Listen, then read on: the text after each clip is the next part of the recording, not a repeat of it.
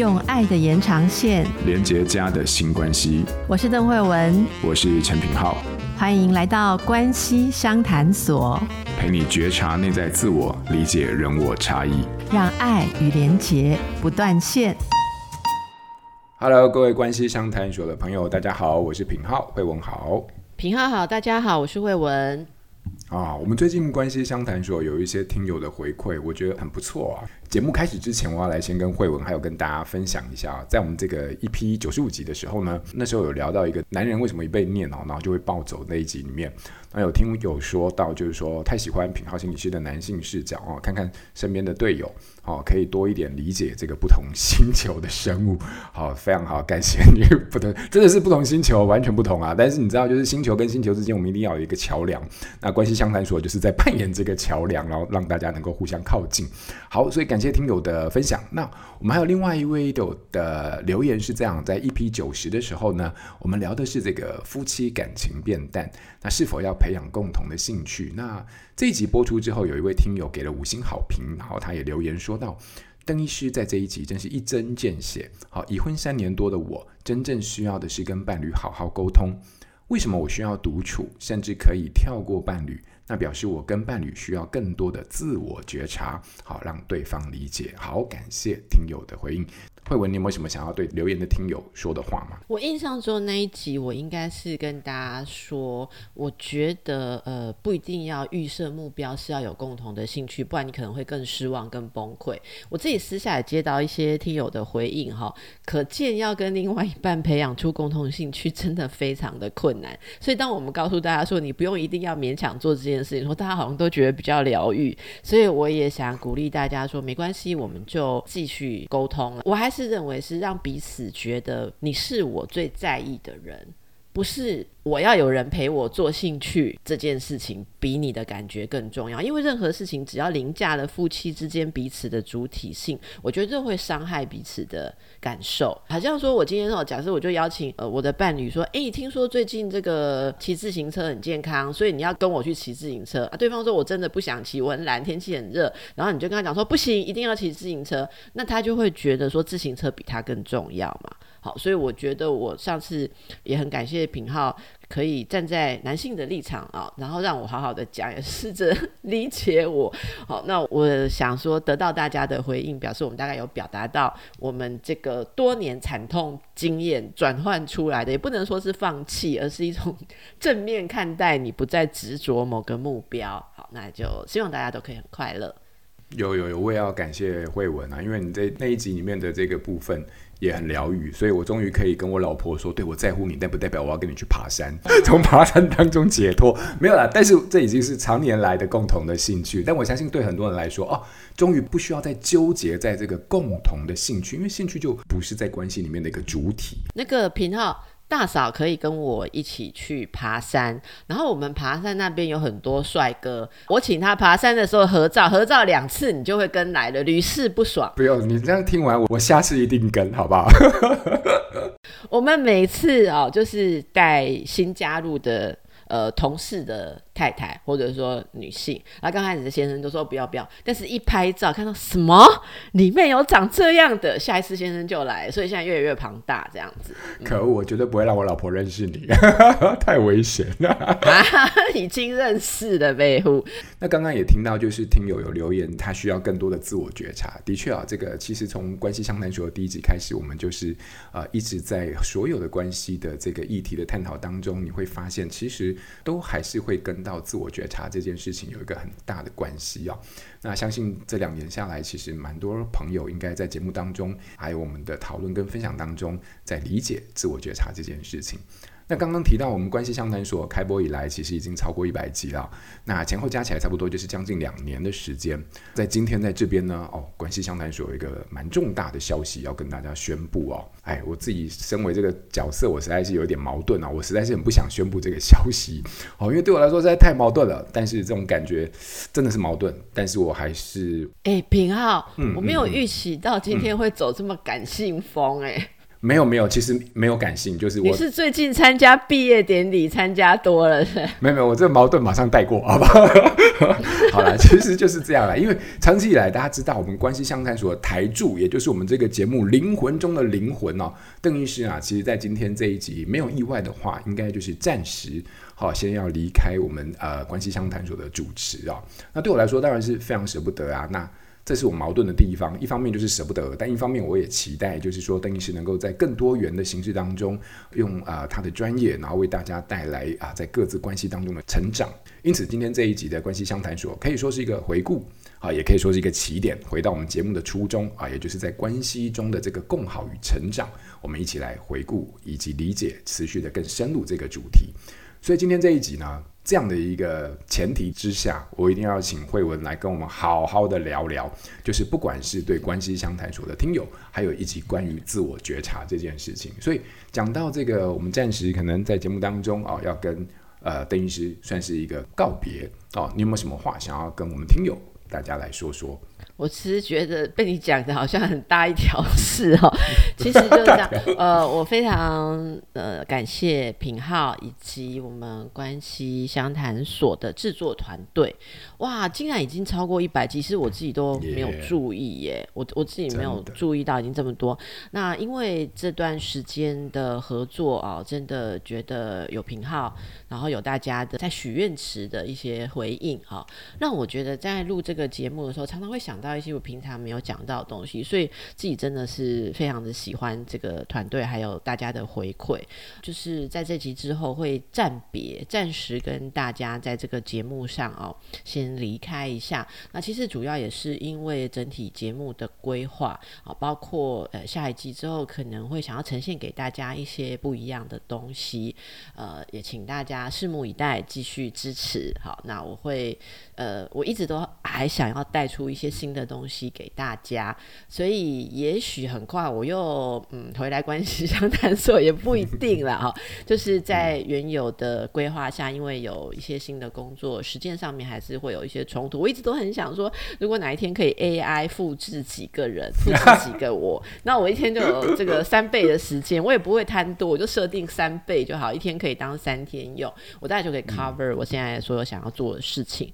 所以也不瞒大家说，接下来会想要尝试一些。些比较不一样的东西哈，大家可能会看到蛮惊讶的哈。例如我可以怎么样的这个部分啊，那时间还是很重要，而且最重要的是，我觉得大家听关系相谈所也都有一种共鸣，就是我们都会鼓励大家去尝试自己相信或自己想做的事情。那我想我自己也在这段时间，我应该。开始在媒体上面工作有十几年了啦，超过超过十年了，所以在这当中，我也一直都是会很想尝试一些没有人做过的东西。哎，对，那就呃有点怎么感觉讲的有点像是说，好像在跟家人讲说，哦，不好意思，我出去旅行一下哈，那我还是会带回新的风景，然后欢迎关系相谈所以后以邀请客人来宾的身份来邀请我，我一定会常常回来跟大家分享。对，那非常谢谢平浩，我的 partner，谢谢。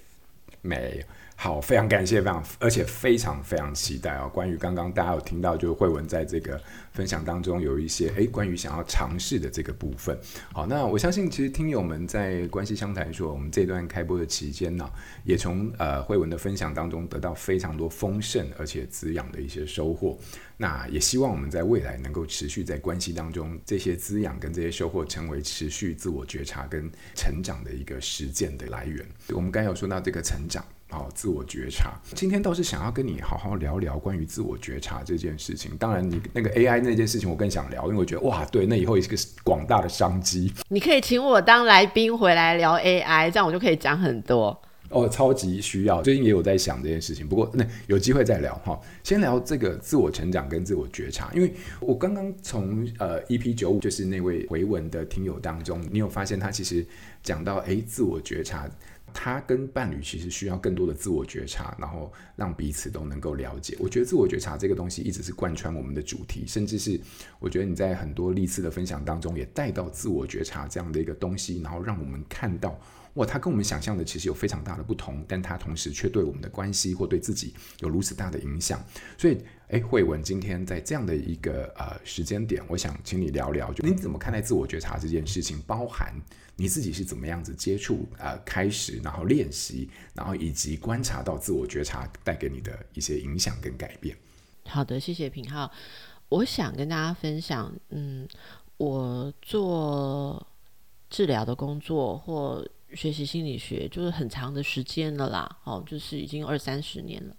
那从我我回忆起来，其实从我在医院看精神科门诊的时候，我就一直对一件事情很好奇，就是对大家怎么提问，一直很好奇。我先从一个小例子开始说，呃，比方说，我印象非常深，我会从精神科门诊的医师转成深度的心理治疗师的一个关键，就是在精神科门诊一天，我那时候有多的时候可以挂到八十号，八十号我们就把它关起来，因为实在没有办法再看更多了。那你可以想想，四五个小时看八十位到底是怎么看？好，所以我那时候常常会觉得说，诶，如果问到我一些问题没有办法回答的时候，我会觉得有点遗憾。可是我慢慢就归纳出那些会让我觉得遗憾的问题，有一个共同点，就是我觉得哇，这些朋友都好想要改善自己，好想要过得快乐。可是我发现没有办法突破的人问问题有一种共通性，因为这种没有办法突破的共通性的问句归纳起来都是他为什么要这样对我？我想平浩在治疗工作中一定也很有感。当我们问他为什么要这样对我的时候，你完全没有办法开始整顿你自己，你完全没办法开始使上力，因为他为什么要这样对我，决定点在他，在他人。我婆婆为什么要这样对我？我公公为什么要这样对我？还有的问我说，我公公为什么要这样对我婆婆？我真的是傻眼。我想说，你只有三分钟，这真的是你最想问的事吗？好，还是说我先生为什么要这样对我婆婆？我先生为什么要这样对我？好，那那我都会问他们说，那你希望怎么对他们？你希望怎么对他们？然后我就会开始看到大家鬼打墙，鬼打墙就是说我希望跟他们像真正的家人一样，可是他们不这样，他们为什么不跟我做家人？好，那我觉得这里面我就深刻的感觉到，我们没有办法准确的说出自己的需求、自己的问题、自己的障碍。好，那经过了这么久，后来我们在做心理治疗，加上心理治疗，尤其是深度心理治疗分析。我是一个荣格分析师，我们有时候一个个案做十几年，每个礼拜碰面，有的还不止一次哦，有的一个礼拜不止碰面一次。动辄十几年、数年、十几年，然后这次呃亲子团队就问我说：“我们之前有做关系的课程，包括伴侣还有亲子的课程，好像也都蛮受到大家的喜爱。我们就想到我们进一步要谈什么，所以我们回去回顾了那时候很多用户的回馈，跟大家想要听什么。我发现很多人都说，我在听关系课程的时候，会开始发现一件事。”我真的知道方法，但是有什么东西让我卡住，没有办法去执行。好，例如我举个例子，我们常常讲说，跟小孩子沟通的时候，我们不要有预设的立场。呃，品浩也教我们很多，我们要去了解这件事，小孩怎么看，然后小孩是什么样的意义，例如三 C 产品啊，或者说他为什么？比方我们的妈妈用户就会说，诶，我听到你的课里面讲，孩子最重要的素质是自动自发，自动自发，我也听到你的课要从小两三岁就让他自动自发，然后呃适度的保护跟设计，不要让他承受太大的挫折，因为如果你让一个小孩子做超越他年纪的事情，你不给他设保护，他做了之后会挫折，以后他就会以为我只要出手做什么事就会这么惨，然后他会养成退缩的个性。就是他太小，你就让他去碰到蛇，所以他长大永远都怕草绳。好，那我觉得这个像这个我们在之前课程里面讲这些东西，大家就觉得说，诶，很同意。可是为什么我看着小孩的时候不会启动这些课程教的事情，我就是还是开口骂他？我怎么了？诶，我觉得不错啊。开始有很多人终于不是问他怎么了，而是开始问我怎么。问我说：“等于是为什么我没有办法操作？为什么我没有办法怎样哦？为什么我不快乐？”所以，我们这一次，我我们就决定用我当成中心。诶，有个同事在。这个会议的过程中问我说：“邓医师是不是年纪也到了不想为别人努力的时候？” 我说：“搞不好哎，我也觉得我现在好有共鸣哈。”我就觉得说，我很想更加的觉察我需要什么，我可以如何把自己人生过好。所以在自我觉察的课程里面，我们给大家，我想几个重要的层次。第一个就是如何去搞清楚我在一个困境当中怎么了，然后经过几个步骤，可以确认我要做什么，我不做什么。经由这个确认，你会觉得我的人生是我决定的，我选的，我不是在过别人强迫的人生。那这几个步骤是什么呢？第一个步骤，简单讲，就是你要觉察自己的需求，你到底要什么？然后再来是我的恐惧，我可能有一个需求，可是我有一个恐惧，恐惧会让我不去。朝向我的需求迈进，然后再来就是呃很清楚的评估自己的状态，例如说我现在有些什么能力，还是我有些什么创伤，过去的事情会阻碍我，然后最后我们来整理一下，我要认领哪些部分，我要拒绝哪些部分。我们找了人生最容易卡关的十个情境，然后带大家在这个层次去看，同时每一个情境我们都会找出自我守护的誓词跟行动。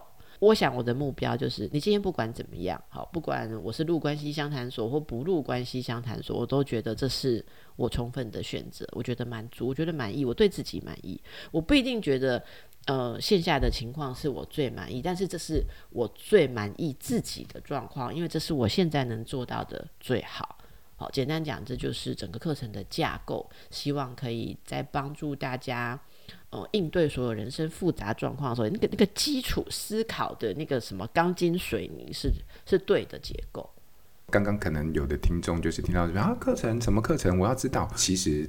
呃，邓医师在跟我们亲子天下今年有一合作一门线上课，这个课程就叫做邓惠文的自我觉察必修课。那现在在我们的这个线上学校里面，其实已经开始上架了。所以说，刚刚对于自我觉察这件事情，邓医师说的这个部分，有兴趣的听友可以开始来参考看看我们的这个网页啊。然后我还有另外一个非常有共鸣，我相信也是非常多的听友，如果你是家长，或者是你正在处理关系中的议题的。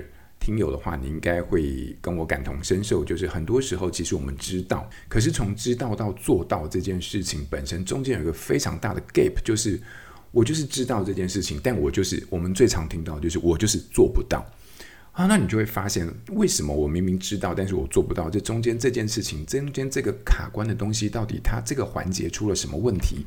我想刚刚慧文也帮我们做了一个非常具体的一个说明。在这个过程当中，其实它牵涉到的，其实是我跟我自我内在蛮相关的一些比较深层的东西，然后包含可能是需求的部分，在这个过程当中，你所面临到的恐惧，或者是在这个部分你还没有开始在厘清自己的状态等等。而这个东西，它其实是在呃，从知道到做到这个过程当中，它是需要先慢慢的一步一步，呃，透过审视、透过理解，然后透过觉察，然后开始来啊、面对的部分。那这个是大概我觉得很多时候关于我们从知道到做到中间最关键的一个拼图。现在在啊、呃、文的这个课程当中，或者是在这样的一个关于自我觉察主题的分享当中，帮我们找到了一个最关键的一个拼图。那我也想要帮。听友们来问问啊，我们想要在实践或者是在练习自我觉察的时候，你觉得往往我们一般人，好，在这件事情上面，就是我们比较容易遇到的困扰或者是困难会是什么？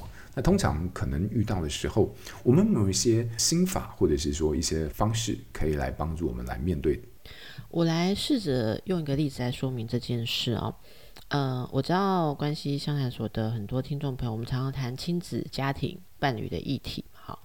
好，那我就举个例子，假如说有一个呃当妈妈的人，然后他看着自己的青少年的儿子，嗯、呃，每天啊回来从客厅进门的时候，哦，就是一阵旋风这样扫过，进入自己的房间。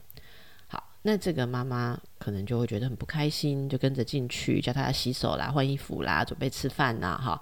然后吃完饭就说：“你不要在那边玩手机啦，赶快有没有作业？有没有第二天的考试？赶快准备，赶快睡觉啊，怎么讲？好啊，念念念完之后，小孩子就是白眼。哦，这是一个很单纯啊、呃，然后很常见的叙述。如果这个母亲想要做自我觉察，好，那当然我们会想象她应该要觉察什么？就我刚刚讲的，她应该觉察的是。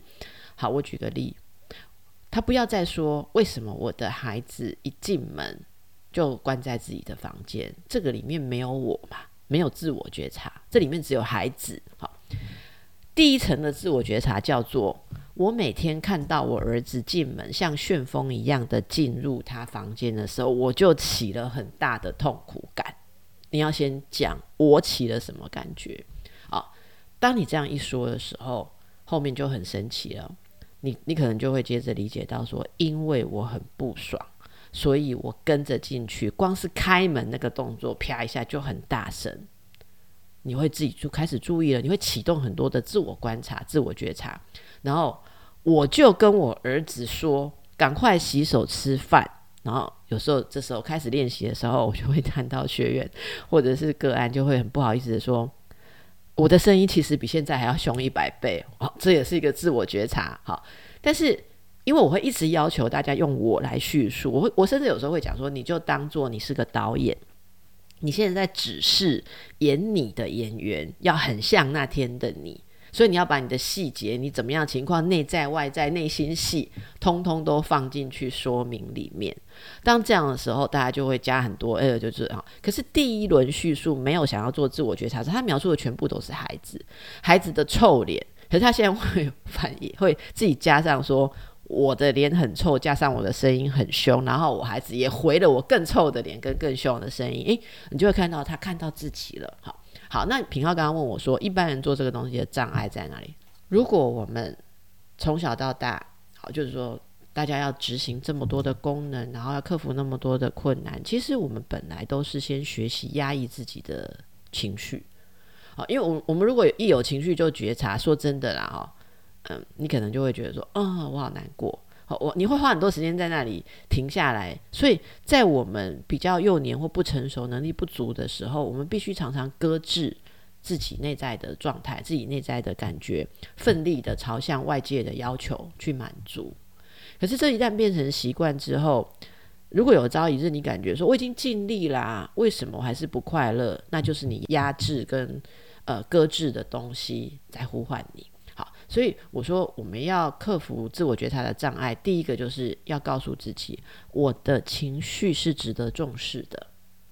第二个，我的需求跟我的目标要合而为一，这是我最常对自己讲的两句话。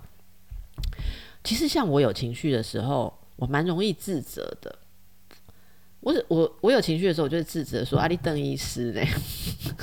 你也有情绪哦，就像我的朋友常常，我不知道大家心情不好会不会赖朋友啦哈。我心情不好赖朋友的时候，我朋友当然也会像大家这样安慰，但我也跟大家有时候有些不不开心的事情会鬼打墙。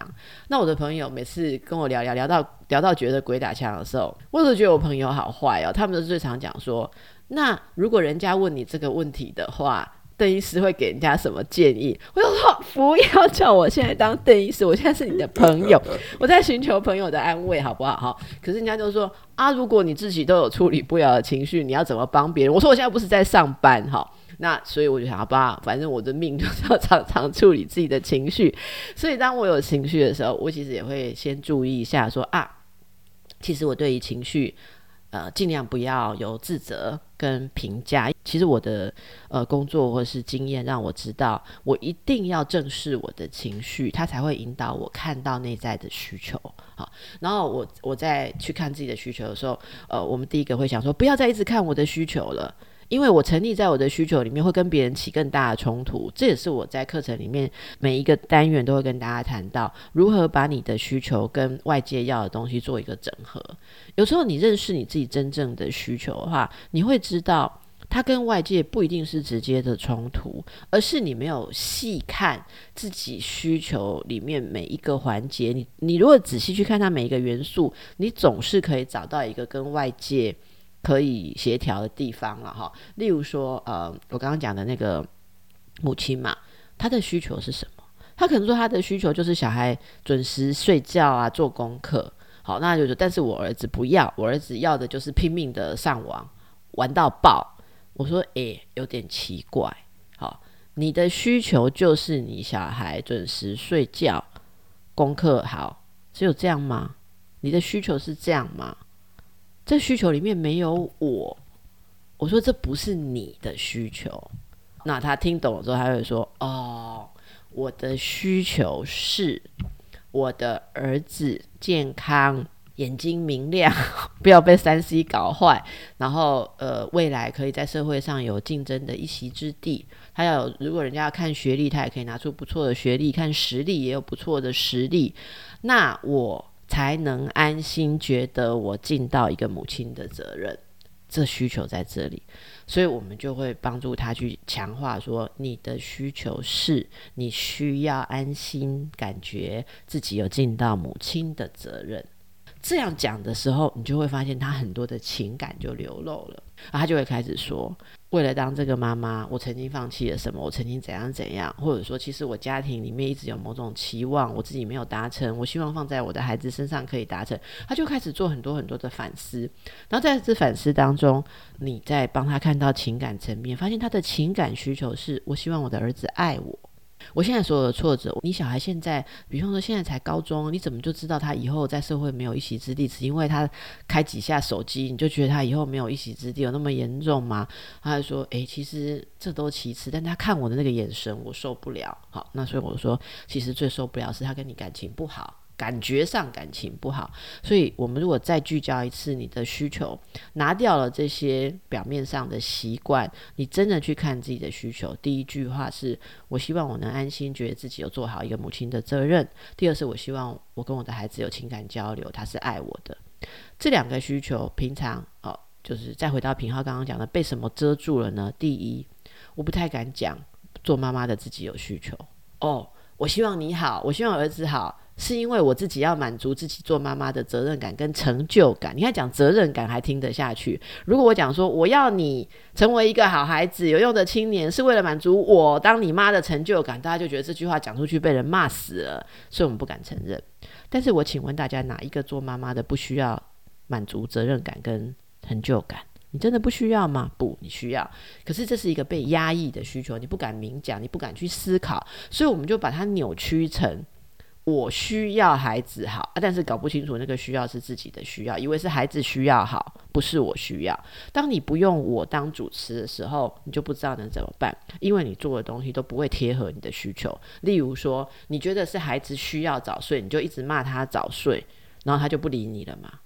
他跟你感情怎么会好？所以你要当刚刚那两个需求出来的时候，我刚刚讲的第一个就是说，例如当母亲，我们很难承认自己有需求。第二个。我们很难承认我们对别人有情感的需求。我觉得自我觉察里面最难承认就是我需要你的爱。我们常常就会讲说：“你是我儿子，你应该要爱我；你是我老公，你是我老婆，你应该要爱我。”而不是说：“其实你没有一定要爱我，但是我好怕你不爱我。”这个东西是不会被面对的，因为我们从小就想要变得很强，想要变得说：“我不会去求别人爱我。”好，但是我努力进入了夫妻关系、婚姻关系、亲子关系，我就值得被你爱。所以，当我们感觉不被爱的时候，我们都在跟另外一一个对方讨论：我有做错什么吗？我如果没有做错什么，你凭什么这样对我？你怎么可以这样对我？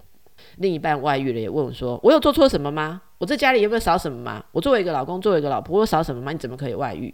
而小孩子没有照自己的期待，就是说我作为一个妈妈，哪一天欠你吃的学费，哪一学期没有付到饱，补习班哪没有给你排队找到最好的吗？你给我教这样的东西算什么？好，所以我这就是什么？为什么会指责别人？指责别人让关系更坏，都是因为我们没有办法去面对那个脆弱的“我需要你”的感觉。好，然后当我们回到这两个东西之后，妈妈一定会知道，我现在要骂他吗？诶，我骂他，马上就背离了我第二个需求嘛。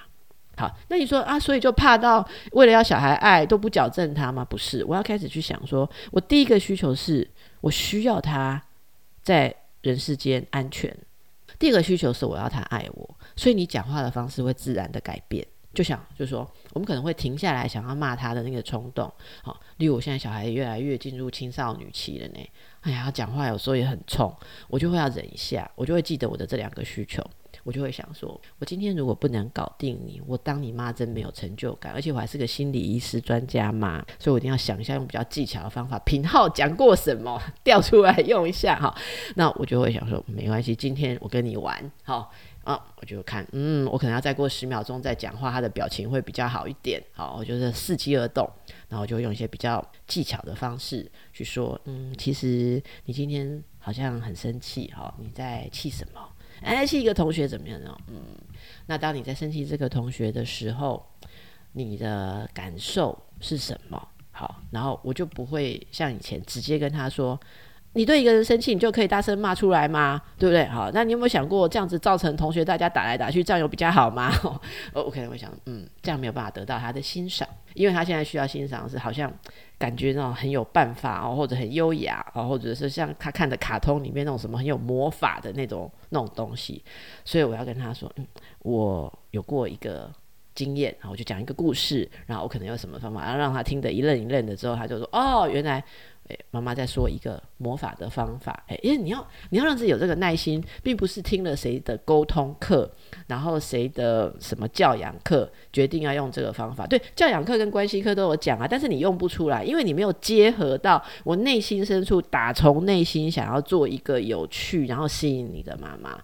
那这个有趣吸引你的操作会运作出来，是因为我前提我很觉察，我今天最重要的任务就是要让你觉得妈妈很酷。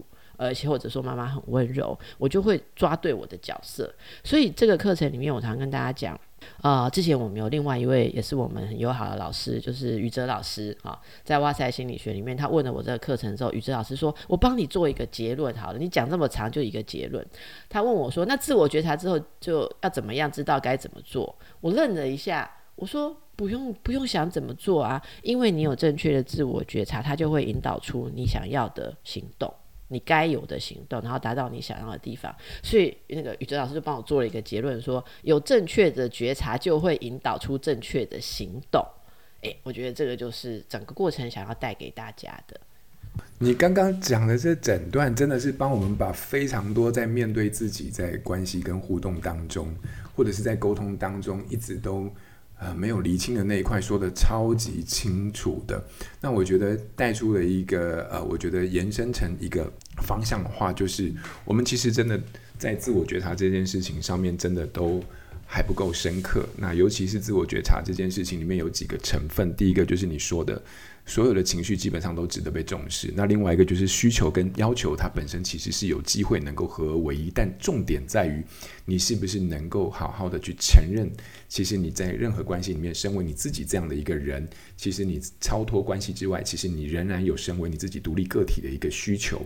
但这个需求往往都是在我们成长的过程当中，基于要跟环境做某种妥协，或者是贴合，呃，或者是讨好，或者是生存而被压抑，或者是被。否定的一个呃，长期以来不被重视的一块，但那个需求的厘清跟出发，才有办法真正的跟你目前当下的情境当中的这些呃要求，能够有一个开始对话，或者是比如说比较贴切的一个结合的机会。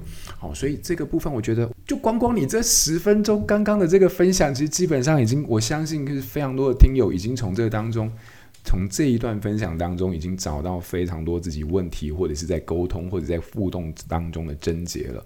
就只是十分钟而已，那我很难想象，如果说这整个课程我们有机会把它一起上完的话，天哪，那对我们人生的深关系的品质，我们应该是有多少两百、嗯、多分钟吧？太棒了！你看这十分钟就已经让我们脑洞开了一整个，不知道开到什么地方。然后我要跟大家讲一下，就是、嗯、我还怕大家。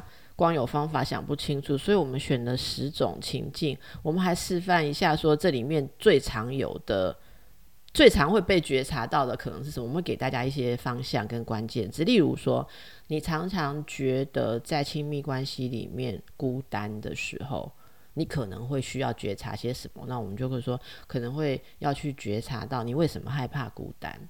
有哪些可能的原因？我们会讲每一节都会讲一些心理学的概念。好，一个害怕孤单能可能成因是什么？要如何克服？再来，呃，有的人觉得在亲密关系当中，呃，为什么老是要伪装？对这个有很多的迷思。所以我们也说了，如果是在亲密关系当中，你常常伪装，为什么你会这样做？好，那。完全不伪装，跟伪装太多，你怎么去区分？因为你说亲密关系当中不能不演一下嘛，有时候你是要稍微演一下，有时候演一下是一点礼貌，就好像我昨天在演讲的时候，呃，就是有人问了一个例子，说她问她男朋友，比如说我问我问平浩说，平浩你觉得我漂亮还是林志玲漂亮？然后你看，其实炳浩马上就露出尴尬的神色嘛，哈。那我，我一点都没有犹豫。你没有犹豫，当然是林志玲漂亮。好，我知道你的品格，我知道你的品格，因为叫品浩嘛。好，所以她男朋友就是跟你的表情一样，就露出一种不可置信的那种眼光，就是说这个还需要问吗？哈，然后这个提问的人就问我说：“那这要怎么回答？这应该怎么回答？”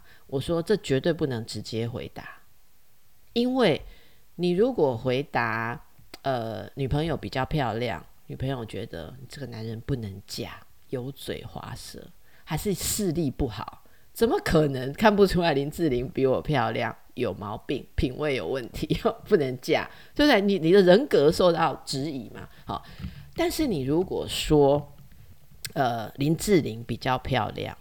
我告诉你也很惨，为什么？我如果问我的另一半，他回答我，我比林志玲漂亮，我真的觉得这个人要下地狱，或什么鼻子会变长，因为说谎。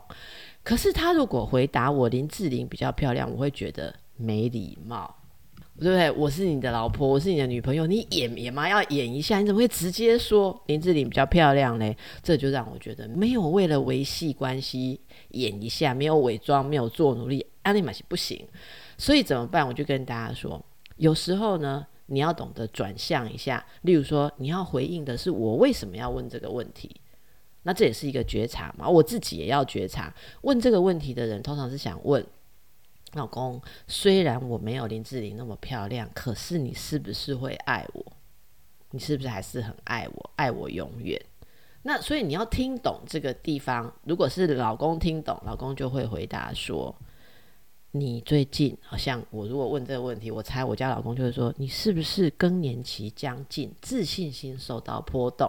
二十年来没有听你问过这个问题，怎么现在会问这个问题？来来来，好看一下，好，你还是很 OK 啊，哈，很变老了，我们还是会牵手，哈，坐轮椅还是可以并排推，哈，就是不要太担心，好，没事，好，没事，没事，好啊，回答这个问题就好了嘛。马上你就会觉得不需要再争执林志玲的事情，可是这也是取决于大家听众朋友会觉得说，老公有几个这么聪明？好，老公不聪明也没有用，呃，不也没关系。但是你要买邓医师的书啊，我书里面有写。回答这个问题的时候，听众说哪一本书？我说你们真的都没有看我的书，书都写了，你们都不看，难怪被这个问题折腾。好，我就已经写了嘛。好，那我说我现在就回到我说自我觉察课程，你知道吗？你要等旁边的人听得懂你的问题，然后懂得用这种标准方式回答你，你气死比较快。所以我说，我们自我觉察，自我觉察就是说，我可不可以知道，我问这个问题本身想要处理的是。我对我的外貌没有那么有自信，但是我会不会被爱？你可不可以拜托问比较准确的问题？你直接问你老公说：“我也不是什么花容月貌或林志玲，年纪也大了，你现在还爱我吗？”你直接这样问就好了啊，你就不要问不准确的奇怪的问题啊，这就需要自我觉察。所以像这个就是我们就是说，比方说像讲伪装的时候，就讲说哪些时候你要。为别人戴上一点点他想看的面具，哪些时候其实你要坦诚的展露出自己，你的关系才会最恰当。然后我们有谈家庭关系里面，如果你的父母老是对你失望，你应该要觉察哪些东西？好，这里面有一个非常非常重要的心法，好，大家听了就知道。嗯，大家都一直执着在我对父母的期望就是父母不要骂我，其实不是的。这次没有觉察到底层，那到底觉察到底层是什么？大家可以听一下课程里面。然后最后一个部分，我们就会延伸到自己跟社会的关系。我们常常说社会上有框架，好，例如社会上都规定我们心理医师一定要怎样。我上我节目不是有跟大家讲过吗？心理医师出去点菜，他给我上错，然后我跟他讲说上错，他觉得我好像很不高兴，然后他说你不是心理医师。我就想说这句话是什么意思？我是心理医师，你上错菜，我就应该要很心平气和，不会不高兴嘛？哈。所以这是框架。那对于这些框架，我们要怎么去面对？如果我们完全叛逆框架，你也得不到社会上的位置跟肯定。可是你完全服从社会上的位置跟肯定，也许你会觉得自己只是个奴隶。在这中间，怎么创造自我真正的价值感？这也是我们在课程里面很重要的一堂课。好，那所以最后就是如何爱自己，跟觉得自己是你人生的主人。这是我就是这次非常想跟大家谈的。太丰富了，太丰富了。光你刚刚讲的这个，因为我觉得关系都一直始终是一个非常复杂而且多面向的一个议题跟一个现象，它里面就牵涉到每个人在各自的不同的议题当中的一个探索跟理清。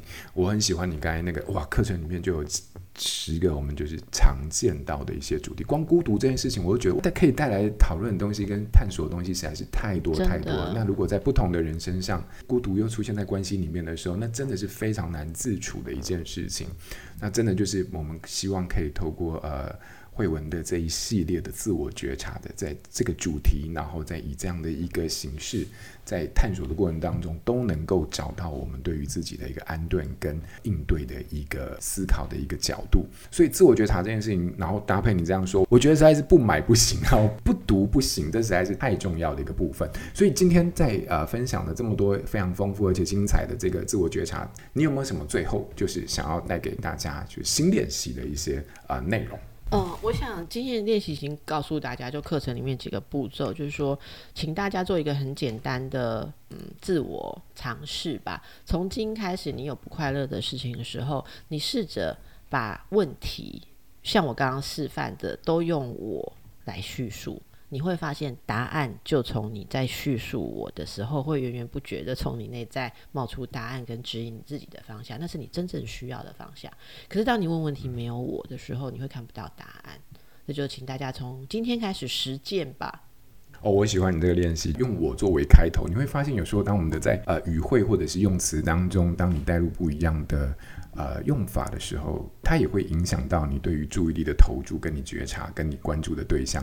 像慧文前面说的，你这件事情，你你看你又怎么样的时候，你会发现焦点跟比起用我来形容的时候，那个所带来的呃注意或关注的那个焦点，跟之后所延伸出来的一些理解跟觉察是很不一样的方向。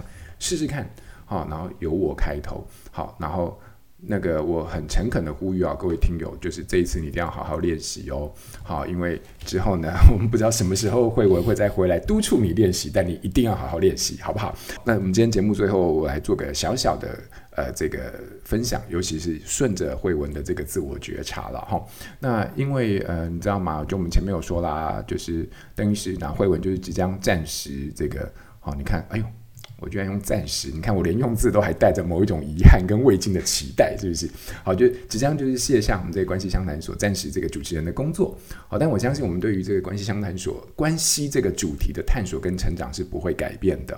所以因此，如果你也想跟着啊邓医师一步一步的深入，好，然后来理解探索。并且呃实践自我觉察这件事情的话呢，在这边我想要跟大家分享一个非常好的机会，也非常非常难得的机会，也就是今年邓医师跟亲子天下有合作一门线上课，就如同我们前面有介绍过的，啊、呃、名称就叫做邓慧文的自我觉察必修课。在我们这一集的节目的文案当中，会有这个课程的相关的连接，那非常欢迎啊、呃、大家加入，那也希望能够透过。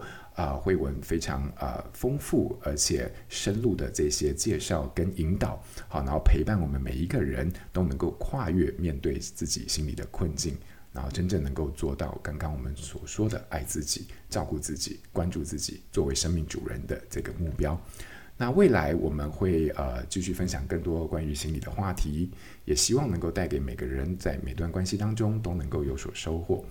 那最后啊，当然还是要非常非常谢谢慧文陪伴着关系相谈所的每一位听友，好，然后在长期以来在关系当中理解自己、觉察自己，然后并且在探索的路上持续的关注跟迈进。我们今天关系相谈所在这边非常谢谢大家，也祝福慧文，然后我们后会有期，谢谢，拜拜，谢谢大家，拜拜。亲子天下 Podcast，周一到周六谈教育、聊生活，开启美好新关系。欢迎订阅收听 Apple Podcast 和 Spotify，请给我们五星赞一下。也欢迎大家在许愿池留言，告诉我们你在每周新练习的时间中，生活有了哪些改变和发现。关系相谈所，我们下周见。